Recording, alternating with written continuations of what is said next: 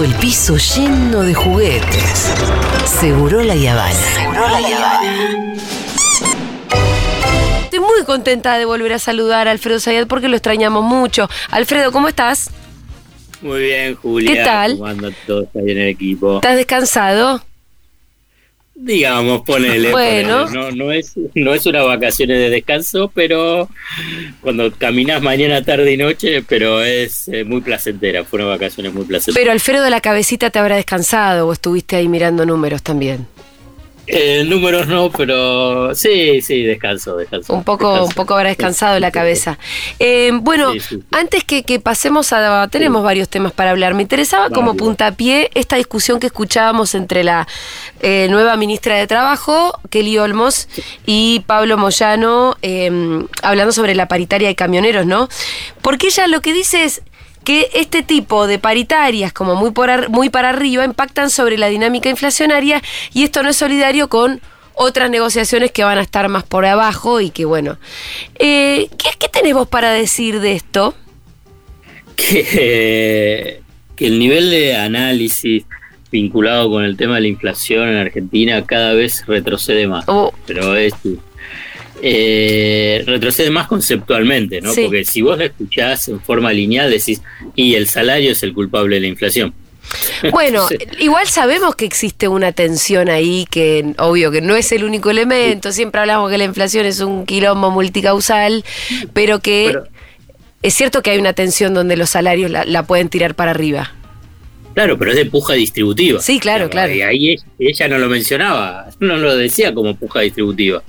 Entonces, eh, fíjate que ahí no aparece el tema de precios o tasa de ganancia de las empresas.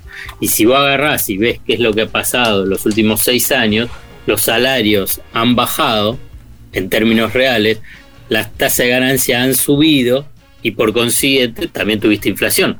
Entonces, ¿qué vamos a decir? Digamos, simplemente, bueno, es la tasa de inflación, perdón, es la tasa de ganancia, que es lo que en general se menciona, pero que no la tenés que eh, vincular y decir inmediatamente, si, ah, bueno, si aumentan los salarios, entonces vas a tener inflación. No, lo que va a bajar es la tasa de ganancia, que está totalmente, eh, incluso hay informes, ¿no? Donde vos ves cómo se ha incrementado la, los márgenes de ganancia de las empresas.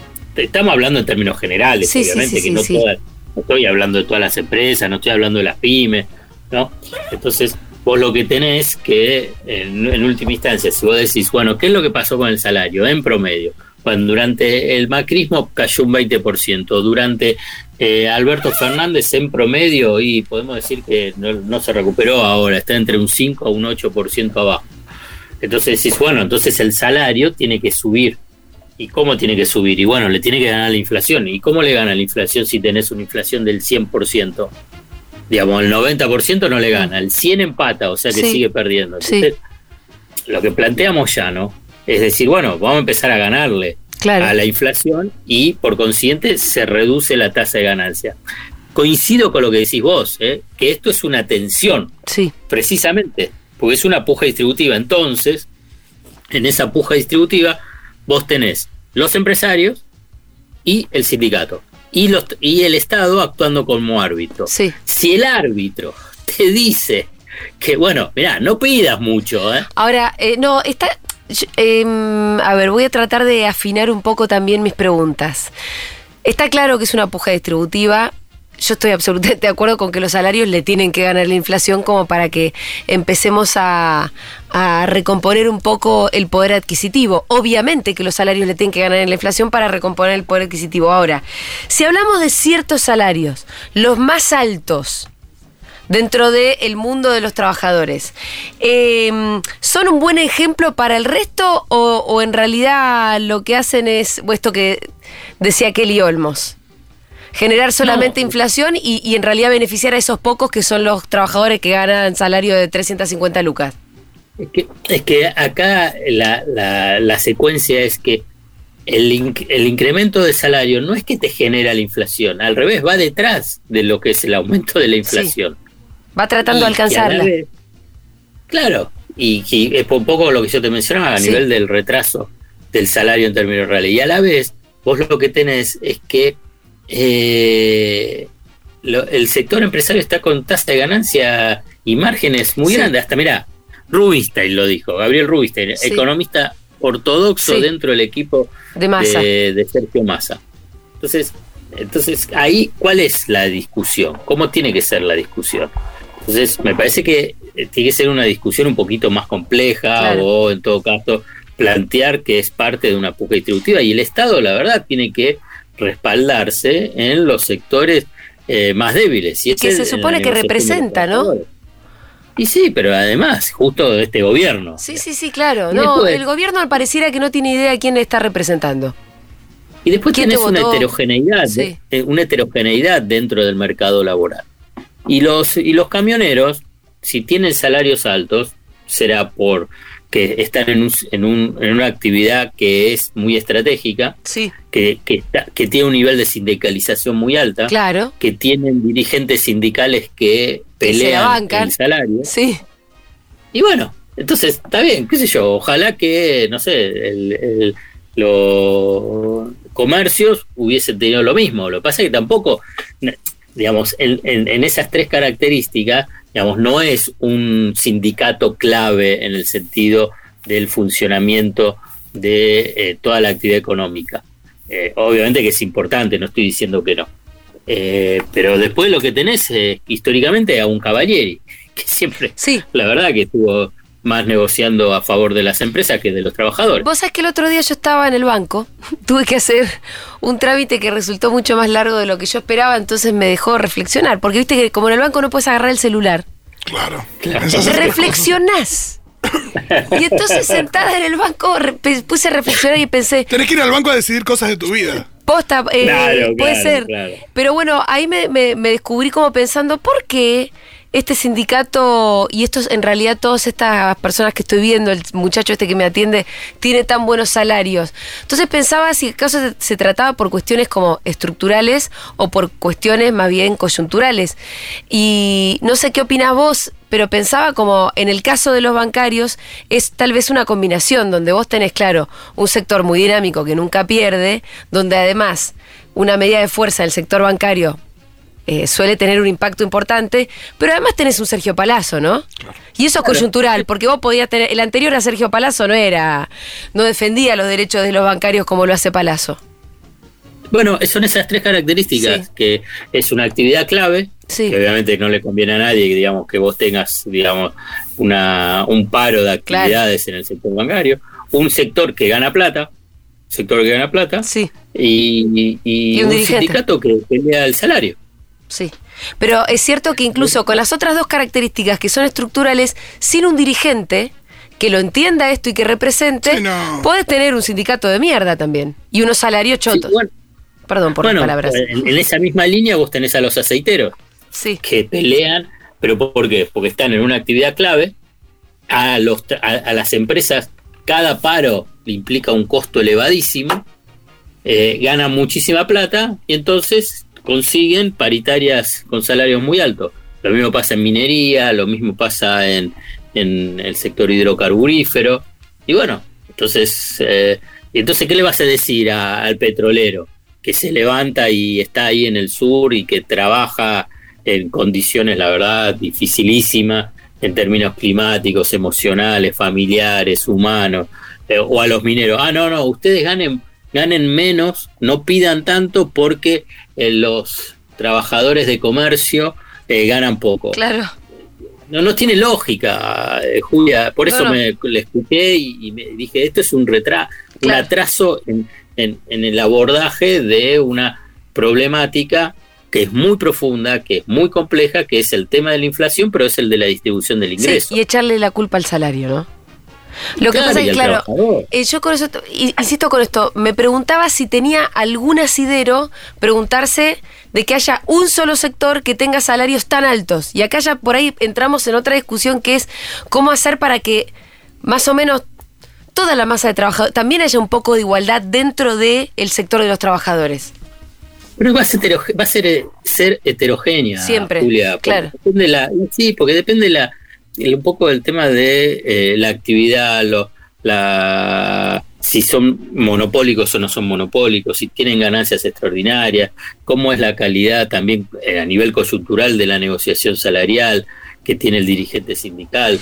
Claro, eh, Alfredo, pero eh, a, pesar de la heterogeneidad, la CGT se supone que es una, digamos, puede estar partida o no, y eso también tiene que ver con cuestiones políticas, pero hay una central general de trabajadores, por lo general en todos los países, porque se supone que hay una representación de un mismo, una misma clase, que es la trabajadora.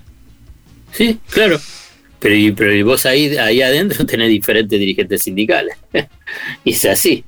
Es así. Y, y, lo, padecen, y lo padecen eh, los trabajadores algunos y otros eh, no. Los otros, otros, digamos, están en una situación eh, mejor. Em, y eso se ve, lo ves en los diferentes sindicatos, la verdad, es una cosa muy, muy marcada, muy marcada. Alfredo, y en los últimos tiempos no, no se generó una mayor distorsión en, el mundo de los trabajadores entre los que más y los que menos ganan. No hablo de empresarios, no hablo, pero digo dentro de, esta masa, ¿no? Cuando hablamos de estos, de por ahí de estos gremios que, tienen unas mejores condiciones eh, y los que sobre todo en un contexto de tanta inflación, ¿no? Los que, los que pueden acompañar o hasta superarla de los que quedaron en el camino, ¿no? Sí, sí, sí, digamos, eh, digamos, sí. Eh, el mercado laboral argentino desde la década del 90, para ponerlo de una forma, digamos, se hizo fragmentado, heterogéneo, eh, precario, flexible, entonces, y con muchas distorsiones entre empleo formal e informal. Digamos, ¿Qué es lo que ha pasado en los últimos años y que se agudizó también con el tema de la pandemia? Que eso se profundizó, como decís vos, y bueno, esa, esa situación se da, y entonces vos agarrás y decís, bueno, como vuelvo a repetir, bueno, todos esos gremios que yo mencioné. Y sí, tienen una dispersión salarial con otros, una forma que, que, se ensanchó durante estos años. Pero son los que pudieron más o menos empatarle o hasta ganarle algunos puntos a la inflación y bienvenido sea. Em, sí, por supuesto. Alfredo, vamos a un poco a algo que yo todavía no sé si es un rumor o no, es un rumor o qué, eh, qué nivel de formalidad existe en este que se supone que plan que va a aplicar masa de, no sé cómo se llama. Eh, tiene precios justos. De precios justos, pero había un programa, había algo como un poco más general que eso. Porque precios un plan de estabilidad. Eso, el plan de estabilidad no sabía cómo. Plan de estabilización. De estabilización. No me acordaba bien cuál era, cuál era la, el término que se estaba usando. El plan de estabilización. ¿Es real? ¿No es real? Eh, ¿Te parece que podría ser efectivo? ¿Qué medidas implicaría aplicar? ¿Y cuáles? ¿Sabes lo que pasa? Que la, economía argentina, desde hace algunos meses, eh, si bien estamos viviendo en una crisis por diferentes razones de hace seis años, con diferentes, diferentes características, cuando ya la inflación ya saltó del 5, 6, 7%, entró en otra categoría. Es lo que se llama régimen de alta inflación. Sí. Digamos, tú no puedes decir, ¿y qué, qué es lo que te cambia? Ahí sí, es diferente tener una inflación mensual del 6, 7% a una inflación mensual del 2,5, 3%, 3,5% como tuviste el año pasado. Ay, sí. Qué desesperante. Entonces, claro. Entonces, cuando estás en, ese, en, en este nuevo umbral de variación de precios, bueno, se requieren otro tipo de eh, instrumentos de política económica para poder intervenir y tratar de frenar la inflación. Una inflación inercial, una inflación que es si es por tarifas, porque aumenta el dólar, porque agarra y dice, ah, bueno, porque aumenta el salario, porque el margen de ganancia, la puja distributiva. Bueno, entonces los economistas en, en, ese, en este escenario de alta inflación y que la Argentina lo vivió desde mediados de la década del 70 hasta comienzos de los 90 y otros países como Brasil, y viste que ponen mucho el ejemplo de Israel. Sí. Eh, bueno, cuando hay esos, eh, ese tipo de, eh, de economía, bueno, lo que todos los economistas ortodoxos, heterodoxos, dicen, bueno, hay que hacer un plan de estabilización. Un plan de estabilización es para tratar de bajar en forma abrupta una, una, tasa de inflación que navega al 100% anual, porque no, no, no, no, se, no funciona bien una economía que tenga una tasa. Bueno, entonces frente a eso dice, bueno, hay que aplicar un, una plan de estabilización. A ver, para que se tenga referencia. El plan austral con Alfonsín fue un plan de estabilización. El plan de convertibilidad fue un plan de estabilización. Ay, no sigas porque uno le empieza a agarrar un escalofrío. Ninguno terminó muy bien, que digamos. El de Israel sí. Pero, Sí, pero- los nuestros no. Sí. No, pero bajó la inflación. Bajó la inflación. Los dos que te dije inicialmente. Bueno, sí, ni hablar. Pero a qué? A Bueno, unos costos, y- a unos costos, ¿no? Claro, bueno, ahí, ahí viene el punto. Ahí viene el punto. Cuando se aplica plan de estabilización, no todos son iguales. Digamos, el título puede ser lo mismo. El Sí. tema es qué le pones adentro del plan de Sí. estabilización. Y frente a eso decís, bueno, a ver, ¿quiénes son los que pagan un poco más? Todos pagan algo, pero ¿quién paga un poco más ese costo en un plan de estabilización para bajar en forma abrupta la tasa de inflación? Bueno, eso es un debate, si querés, teórico y entre los economistas. Pero para hacerlo más sencillo y rápido, que todo plan de estabilización inmediatamente requiere, digamos, decir, bueno, ¿qué haces con el dólar? ¿Qué haces con las tarifas? ¿Qué haces con los salarios? ¿Qué haces con los precios? ¿no? En general de la economía. Congelamiento de precios, congelamiento de tarifas, congelamiento del tipo de cambio, congelamiento del salario después de subirlo, digamos, lo que sea, digamos, todo un paquete, digamos, para hacerlo de alguna forma. Sencilla. Lo que sucede es que para aplicar un plan de estabilización, vos lo que necesitas es por lo menos una condición, una condición, Sí. fortaleza política. Y claro. Y segundo, tiempo. ¿Tiempo en qué sentido? En Argentina es en tiempo electorales. Digamos, Sí. Está pensando, es igual, si aplicas un plan de estabilización que tenga algún tipo de resultado pensado en las elecciones. Y bueno, fortaleza política no hay. Digamos, para decir de una forma muy suave, no hay. Digamos, eh, te- uno pensaba que con el desembarco de masa por ahí se podía ordenar Sí. un poco los melones dentro de, del camión y da la impresión que no. Y, y después están las elecciones y a medida que pasan los meses o las semanas, cada vez ese plazo se hace mucho más corto. Ahora, de cualquier manera, ¿no te parece que es mejor probar algo que no probar nada? Sí, sí, sí, pero necesitas esas dos condiciones, Sí. por, por lo menos la primera. si no, si no, digamos... es- Bueno, eh, eh, no pensemos en el frente de todos porque es un tinglado, pero un poco tal vez Massa viene, las cosas no le vienen saliendo mal particularmente a él, sí, ¿no? sí, es así, es así. Y Sí, bueno, sí. Es, es Pero- terrible decirlo que mi última esperanza sea Sergio Tomás Massa. Eh, No, pero no. Lo que pasa es que lo que necesita, Massa lo que necesita es que la inflación, digamos, baje. Massa, Massa cuando dijo, y la verdad que yo hay que ser sinceros, digamos, él asume y dice, la inflación de julio no es mía, la de agosto no es mía, la de septiembre, Sí. ahí podemos empezar. En septiembre bajó un poquitito. Sí, Bueno, ahora, si, si sigue bajando en octubre, noviembre, diciembre, bueno, ahí le puede llegar a dar algún margen. ok. Pero es- esa es la apuesta que él está haciendo. Es muy difícil de cualquier manera, ¿no? Que ahora baje porque vos tenés las tarifas nuevas. Bueno, por eso él ap- apunta a este plan Sí. de precios justos y con te- fundamentalmente de alimentos y bebidas. Eh, Con la, con la etiqueta de los precios en los, en los envases. Claro, para tratar de frenar la Mm. inercia inflacionaria, entonces ahí te baja un poquitito, eh, a por lo menos un punto, un Sí. punto y medio. ¿Y esa cómo la ves? Y que las empresas no van a querer. Ah, bueno. Sí. ¿Qué va a decir? ¿Cómo voy a agarrar, no sé, pone eh, 100 gramos de jamón de eh, la empresa P? Entonces, y le van a poner, no sé, 200 pesos. Durante 90 días o 120 días. Y dice, y, no sé, a los 60 días no va a haber más de eso, porque si vas a ten- seguir teniendo aumento de precio, es muy difícil. Entonces las empresas te dicen, primero eso, y segundo que dicen todo el tema de el- la logística o no, no, no sé cómo se llamaría el tema de, de- de a cada paquete ponerle el sellito, no, como la, la Claro. maquinaria, todo eso, dice que no, no les da el tiempo. Bueno, no sé si es verdad o mentira eso, eh, pero bueno, es una apuesta. Digamos, es, es una apuesta para tratar de, de frenar los aumentos de precios. Bien, Alfredo, nos quedamos sin tiempo. Quiero avisarle a todo el mundo que la transmisión de cheque en blanco de este sábado en Junta se pospone por pronóstico de lluvias, pero ya hay nueva fecha, es el sábado 5 de noviembre, para juntarnos con es. mejor clima y la misma manija. Eh, atención, porque están llegando muchas consultas. Si llenaste el formulario, tu lugar en la terraza sigue estando reservado. Y si Así es. estabas anotado en la lista de espera, tu lugar en la terraza sigue estando en lista de espera. O sea, todo está tu cubo.